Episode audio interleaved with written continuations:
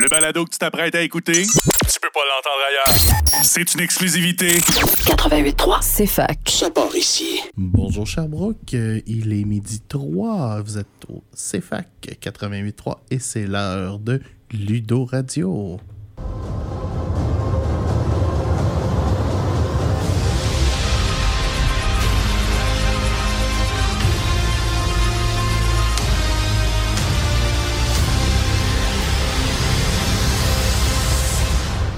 Tout le monde, c'est Alexandre Bélanger, votre animateur de Ludo Radio, avec mon co-animateur habituel, Alexandre Racine. Comment ça va, Alexandre?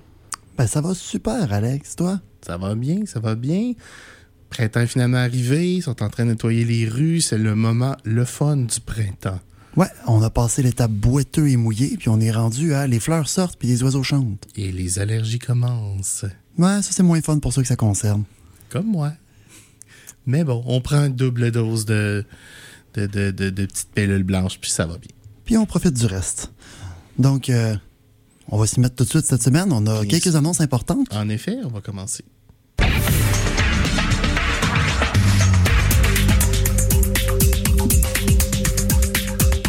Donc, première grosse annonce cette semaine?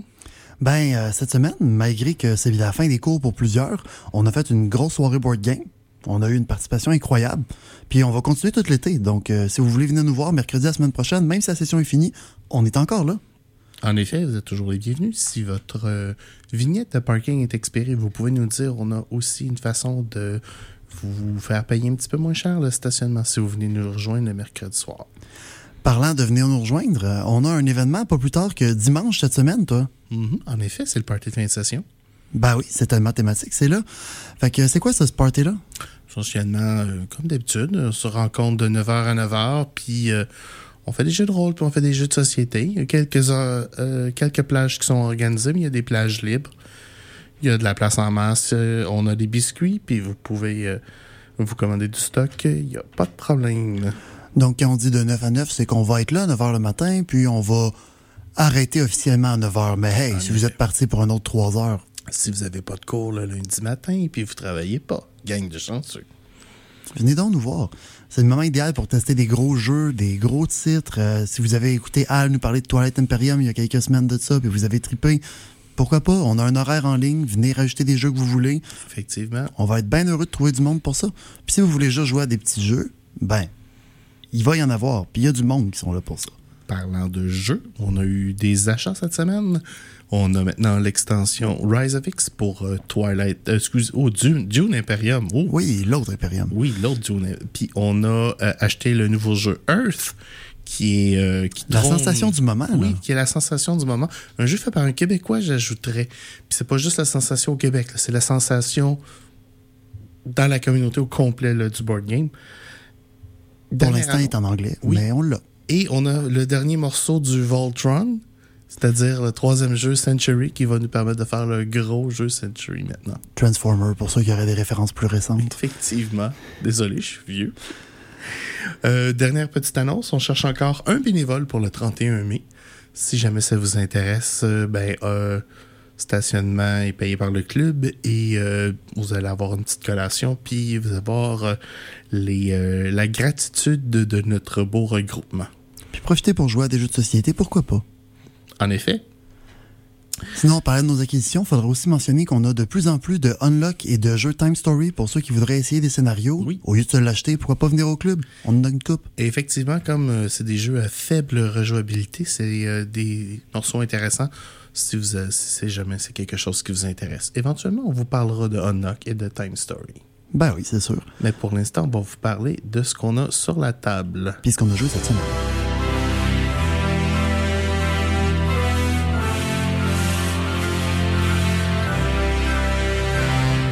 Ben oui, toi, j'ai piton trop rapide. Qu'est-ce que tu as joué cette semaine, Alex? Mais cette semaine, j'ai joué à Small World Underdark. euh, Underground. Underground, oui, avec toi, donc euh, toi aussi. Puis j'ai aussi joué à Villainous Disney. Ouh. Moi, j'ai aussi ben, petite semaine de Small World Underground avec toi et Doom Imperium Avènement X, puis euh, un petit peu trop de Farming Simulator 2022 sur euh, mon PC. J'ai aussi relu les règles au complet pour euh, le jeu que j'ai présenté en fin de semaine, My Father's Work, dont j'ai déjà parlé en coup de cœur. Oui. 22 pages de livre de règles. Oh C'est quand my même pas God. pire. Oui, je- ouais, en effet. Donc, sur la table, cette semaine... euh, On n'a pas 22 pages de livre de règles. Non, vraiment pas. Euh, Une page et quart à peu près. Mais c'est un jeu qui est super populaire. C'est un incontournable. Il fallait en parler. Sinon, on était des fakes. Un grand classique du mode du jeu de société. Un, grand classique. On parle pas de Monopoly ici. Presque. Un jeu euh, assez indémodable qui connaît plusieurs versions à travers le monde. Ticket to Ride ou dans sa version française, Les Aventuriers du Rail. Les aventuriers du rail. Bon, vous allez dire, Alex, t'as pas de l'air enthousiaste. C'est vrai, hein? D'habitude, Ouais. tu as plus de pep. Un petit peu plus, mais bon. Euh, je vais t'avouer, Alex, que ce jeu-là, j'ai. C'est pas dans ma liste des coups de cœur. Ça sera jamais dans ma liste de coups de cœur. On va arriver à pourquoi on ne l'aime pas avant, mais avant de biaiser nos euh, auditeurs avec de l'information comme ça, on va essayer de décrire comment ça se joue, c'est quoi ce jeu-là. Effectivement. Alors, euh, dans les aventuriers du rail, vous avez une carte. Au club, on a l'Amérique du Nord avec les États-Unis et un bout du Canada. C'est ça, mais vous pouvez avoir des pays d'Europe, de Russie, euh, Scandinavie, euh, you name it. Je pense y réseau- en Asie aussi. Oui, s'il y a un réseau de rails, il y a une version des aventuriers du rail qui existe. Et au début, ben, les villes sont, sont, sont reliées par des trajets, mais c'est essentiellement des, des, des possibilités de trajets. Donc, et à mesure que vous allez avancer dans la partie, vous allez compléter des trajets entre deux villes. Donc, euh, le but, comme dans à peu près tous les jeux qu'on a présentés, c'est ben de faire des points. Effectivement. Et pour faire des points, il faut faire des trajets. On va avoir des cartes missions qui représentent des trajets qu'on veut faire entre des villes spécifiques. Mais les cartes missions, c'est des points supplémentaires. Effectivement, chaque track vaut des points, même si c'est pas une mission. Effectivement. Et là, vous allez, dépendamment de la distance entre deux villes, vous allez avoir euh, entre 1 et je pense que c'est 7 le trajet le plus long qu'on peut avoir. En tout cas, sur la, sur la carte d'Amérique du Nord, je pense que c'est Je pense que c'est limité à 6 en fait. Euh, C'est ici, c'est écrit 6. Ça se peut. Mais sur d'autres maps, ça pourrait monter à plus haut, définitivement. Et plus le trajet est long, essentiellement, plus vous allez faire de points. Donc, un trajet de 1, c'est 1 point. Un trajet de 2, je pense que c'est 3, 2 ou C'est 3 encore deux points. Puis c'est à 3 là, que ça commence à devenir intéressant. Ouais. 4, 7, 10 et finalement 15 pour un trajet de 6. Et, et- et là, vous allez me dire, mais comment on fait des trajets? Donc, les, chaque trajet a une couleur spécifique. Il y a des trajets qui sont gris, que c'est n'importe quelle couleur que vous pouvez mettre. Mais sinon, vous devez, en plus de faire votre trajet, vous devez matcher la couleur. Donc, si je prends le lien entre Calgary et... C'est Winnipeg? Oui, exactement. C'est Deux des blanc. destinations canadiennes. c'est blanc. Donc, il faut, c'est faut 6 blancs. Et comment on va chercher 6 blancs? Ben, on a des petites cartes. Donc, euh, ça, ça va rentrer dans la conception d'un tour. Mais la couleur, ça peut être parfois un peu mêlant parce que chaque joueur a aussi une couleur de train associée qui n'a pas rapport à la couleur du chemin. Donc, euh, Effectivement. à premier coup d'œil, ça peut être mêlant pour tout le monde. Donc, pense qu'on est déjà rendu à comment ça fonctionne un tour. Ben, ça, Oui, c'est il, c'est- il y a quatre joueurs avec euh, les quatre couleurs de base. En fait, donc- on peut jouer jusqu'à 5. Avec cette version-là, on a 5 joueurs. Ah oui, cinq joueurs.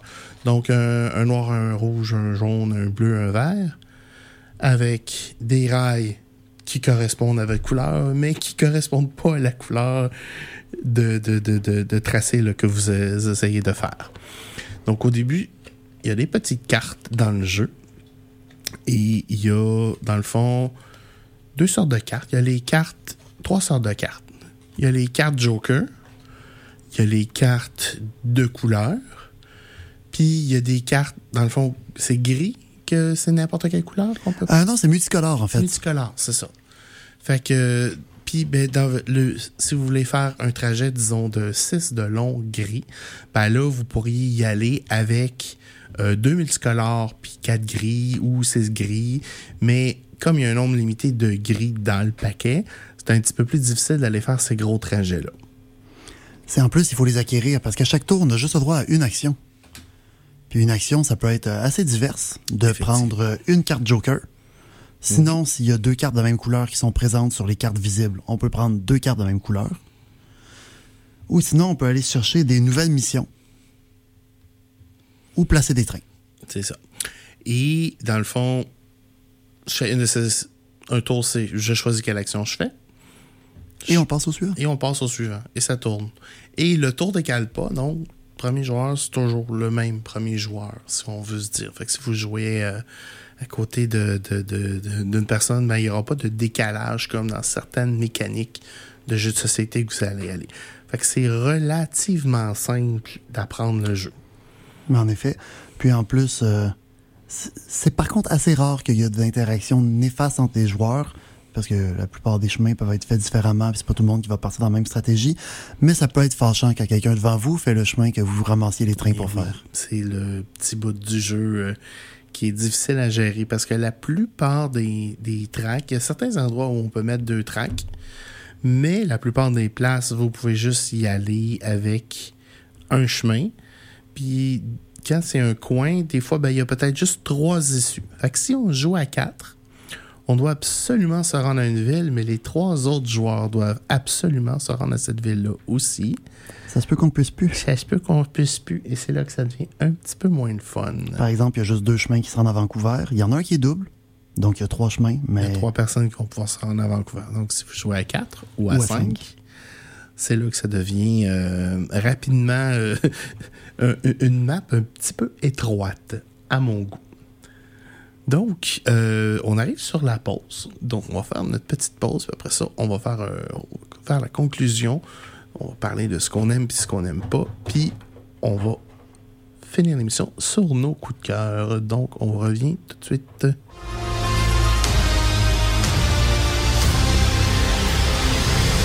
De retour à Ludo Radio, votre demi-heure hebdomadaire qui jase de jeux de société. Cette semaine sur la table, on a Les Aventuriers du Rail. Amérique. Les- En effet. Oui, version Amérique.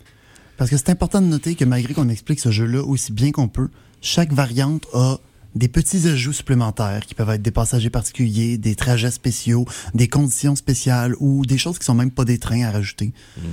Donc, euh, il y a des petites variantes intéressantes selon les éditions. Et celui Amérique est le plus vieux, donc celui qui a le moins de...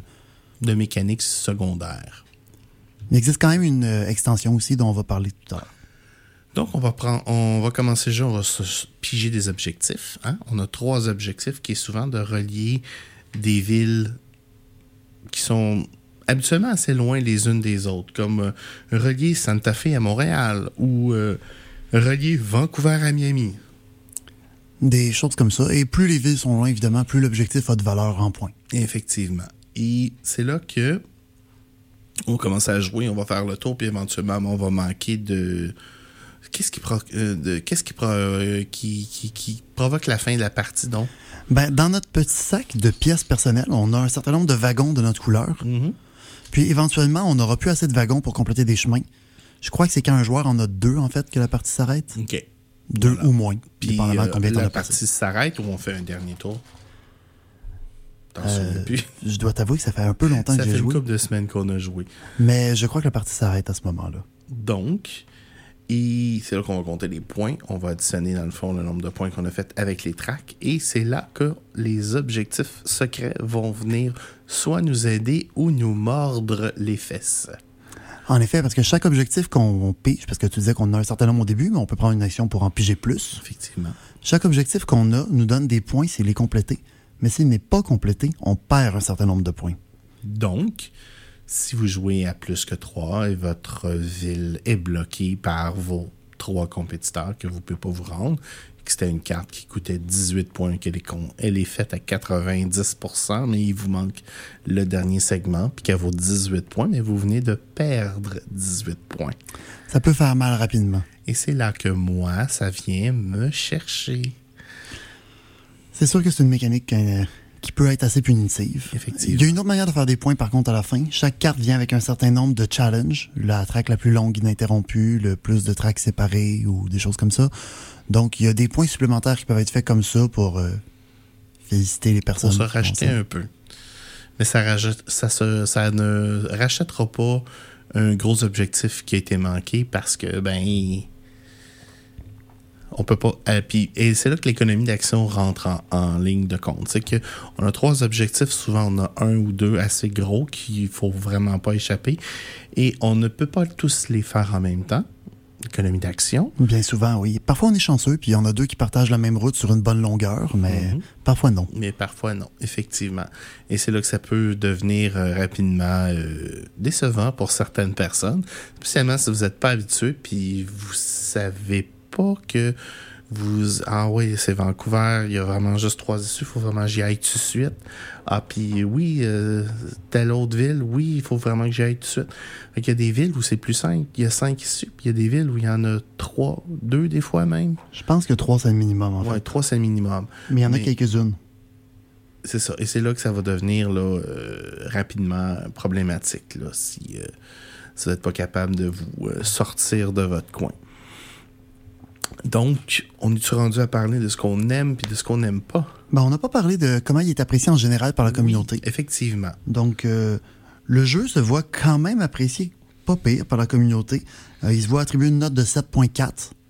Puis l'extension qu'on a au club pour cette version-là du jeu monte la note jusqu'à 8 parce qu'il rajoute deux autres modes de jeu, puis des cartes plus lisibles, puis d'autres missions plus intéressantes. Donc ça, c'est bien. Puis le crunch est évalué à entre 1.8 puis 1.9. Effectivement. Très, un peu, très petit crunch. Puis même moi, euh, je trouve c'est ça là, que j'y donnerais 1.5 personnellement. Mais c'est sûr que ça peut changer en fonction de, de- de la boîte que vous avez ou tout ça. Donc, Pourquoi on l'aime? Pour Oui. commencer, on va, on va highlighter ce qui est bon ben dans ce oui, jeu-là. ben oui. Euh, ben, il est super simple, facile à expliquer, puis se joue relativement vite. Il y a plein de variations régionales qui rajoutent des nouvelles mécaniques qui peuvent être intéressantes. Puis, euh, dans la communauté, ben, la plupart du temps, les gens ont joué, donc ça peut être un terrain d'entente facile avec quelqu'un où tu veux jouer un jeu puis pas expliquer de règles parce que tout le monde le connaît à peu près. Effectivement, c'est, euh, je vous dirais probablement, si c'est pas euh, le Monopoly des jeux euros, c'est pas loin de ça. Ben moi aussi, j'apprécie le fait qu'il est simple. Je suis en train d'animer, j'ai un groupe de gens qui sont pas habitués, qui veulent pas un- quelque chose de compliqué. Moi, en tant qu'animateur, je l'adore pour ça. Je vais vous sortir les aventuriers du rail. Ça joue à 5 aussi? Oui, sans extension, ça se joue à 5, Ça se joue à pas 5, super commun. oui, parce que souvent, ça, Les jeux euros ont tendance à figer à 4. Oui, c'est ça. Puis euh, le, le, le, le, cinquième joueur, c'est souvent problématique. Fait que là, tu peux sortir les aventuriers du rail, puis tu dis, ah ben, voici les aventuriers du rail. Euh, moi, ça fait le tour de ce que j'aime personnellement. On va passer à ce qu'on aime moins. Veux-tu commencer? Donc, euh, tout à l'heure, je vantais sa simplicité. Maintenant, je vais plaindre sa simplicité. Il est trop simple. Et des fois, les mécaniques sont manque de jus, puis c'est vraiment en fonction de qu'est-ce qui est pigé avant ton tour, puis qu'est-ce que tu vas avoir, puis c'est ça qui est ça. Puis, euh, il devient rapidement redondant. Je jouerais pas deux games dans la même semaine. Ce serait vraiment pas intéressant, je trouve. moi qui est une personne qui aime contrôler ma destinée autant que possible dans un jeu de société, ce jeu-là est totalement random. Mais j'ai tendance à me plaindre des jeux qui jouent avec des D6 parce que c'est imprévisible. Les aventuriers du rail, non seulement c'est imprévisible, mais des fois tu commences la partie, tu vois tes objectifs, puis tu sais que tu as perdu. Tu sais que tu as perdu. Ah, j'ai deux ou trois. Je peux en faire deux si je suis chanceux parce que j'ai pas été chanceux sur la pige de cartes. Et ça, je trouve ça difficile. Moi, personnellement, j'ajouterais une mécanique où on peut se débarrasser de ces objectifs-là euh, vis-à-vis un prix, mais qui un prix qui est moins important que le prix qu'on perd là, si on n'est pas capable de remplir les objectifs. Euh, L'autre chose que j'aime pas, c'est que la version qu'on a d'Amérique du Nord, les cartes sont. C'est un format mini européen. Effectivement. C'est d'ailleurs une des choses que règle l'extension en mettant des cartes plus grosses pour remplacer toutes les cartes du jeu de base. Effectivement. Parce, que c'était une le plainte. mini européen, c'est pas gros, c'est fragile et tu dois constamment les brasser. Donc, si les cartes sont pas dans des manchons, c'est. euh, ils s'usent euh, une vitesse qui n'a pas de bon. Pour donner une idée à des gens qui connaîtraient pas le format mini européen, on parle de quoi? 3 cm et demi par 8 cm Euh, ouais, à peu près. Quelque chose, je pense que c'est 43, mais 44 mm par 56 mm ou quelque chose comme ça, ou 58 mm. J'ai pas mes euh, j'ai pas mes sleeves de- sur moi. J'en ai très hier.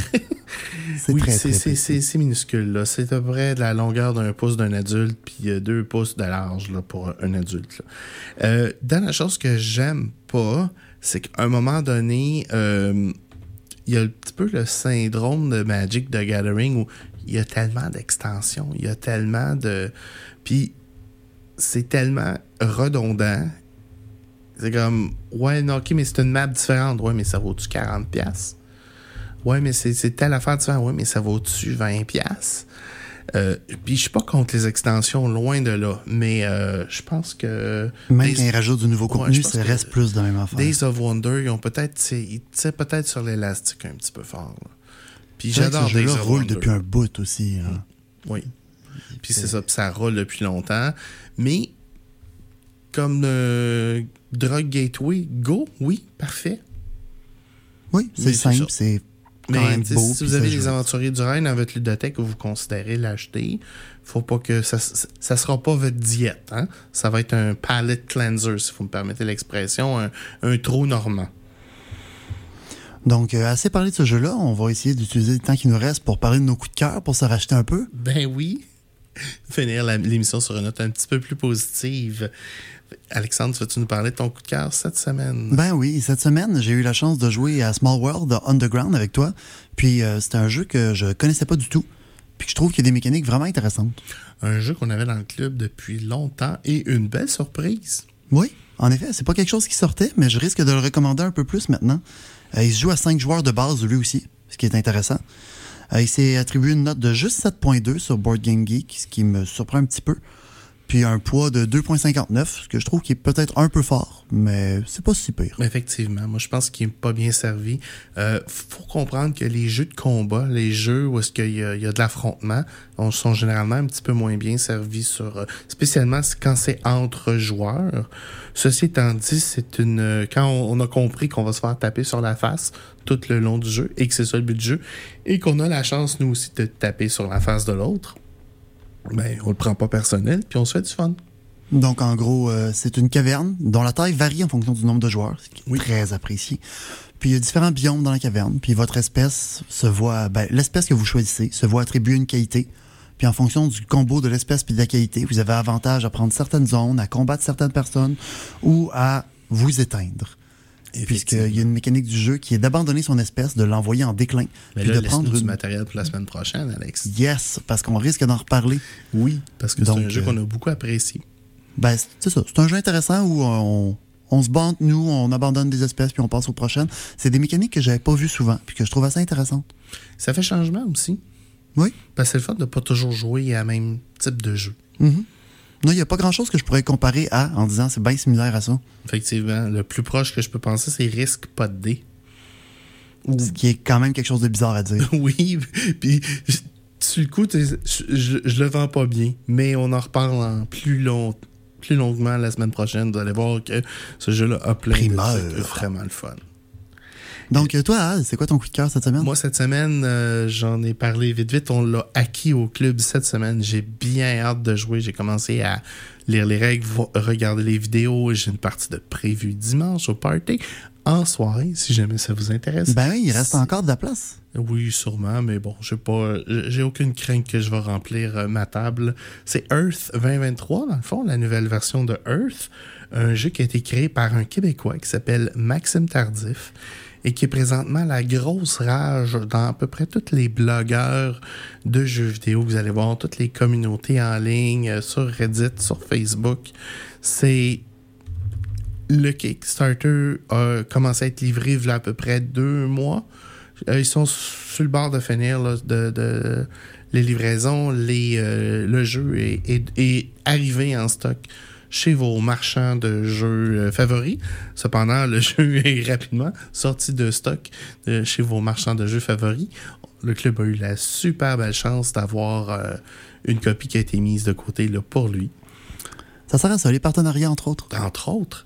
Donc, dans Earth, c'est un jeu euh, bah, d'écologie où il faut grandir des écosystèmes avec des mécaniques de placement de tuiles et euh, de construction de moteurs. Mais ça me parle tout ça, moi, en tant qu'écologiste qui aime les jeux comme Terraforming Mars. Je me disais que c'est quelque chose qui, qui t'aimerait bien. Euh, un jeu basé. C'est essentiellement, ça se joue avec des cartes des pions. Euh, J'ai dépunché le jeu hier. Il n'y a pas grand composante à part les cartes. Euh, chacune des personnes a un board individuel. Il y a une espèce de board central, puis une zone où on place des cartes, que j'imagine que c'est les biomes qu'on construit. J'ai pas toutes les règles encore. Je veux pas m'avancer trop vite. C'est moi. Mais c'est la première fois que je fais un coup de cœur in the blind comme ça. Tellement j'ai confiance au jeu. Mais bon, quand tout le monde dit tout le monde aime, tout le monde. Puis je vais juste espérer que c'est pas un autre aventurier du rail pour moi. Effectivement, parce qu'il y a des jeux qui se voient attribuer des bonnes notes que t'aimes pas beaucoup, comme les aventuriers du rail ou Wingspan qui sont arrivés. Oui, oui, ben, m'a dit, ben, franchement, t'as mis le doigt sur mes, mes deux petites crottes, Wingspan et les aventuriers du rail. Et les deux, c'est basé dans le fait que le jeu, il est tellement partout où, où c'est comme. Si tu veux jouer à un jeu où tu vas te forcer pendant. Euh, une demi-heure, une heure, trois, une heure et demie, mais que essentiellement, c'est ton ta pige initiale qui a décidé si tu as gagné ou pas. Moi, c'est là que tu viens me. Parce que tu as beau être le, joueur le plus euh, expérimenté dans ces jeux-là, euh, c'est difficile de, contourner une mauvaise main de départ où tu as des objectifs cachés.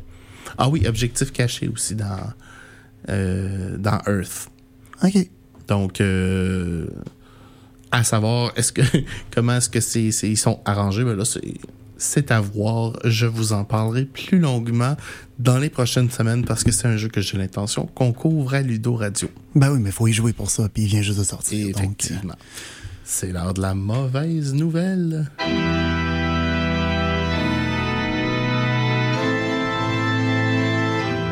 Alex, c'est quoi la mauvaise nouvelle? Ben, comme plusieurs étudiants qui finissent cette semaine, on va vous quitter la mission est terminée pour aujourd'hui. Eh Ce qui ne veut pas dire qu'on ne sera pas là cet été, par contre. Effectivement. Euh, devrait, le Radio devrait rester en ondes jusqu'au 23 juin. Et il devrait être de retour. On parle aussi toujours au conditionnel parce qu'on ne sait jamais ce que la vie peut nous envoyer, là. Mais il devrait être de retour euh, à la rentrée euh, l'année prochaine. Donc, encore un bon deux mois à avoir les deux Alex qui vous parlent de jeux de société les jeudis donc, euh, venez nous voir dimanche, venez nous voir mercredi, puis écoutez-nous la semaine prochaine. Salut! Sur ce, bonne fin de journée.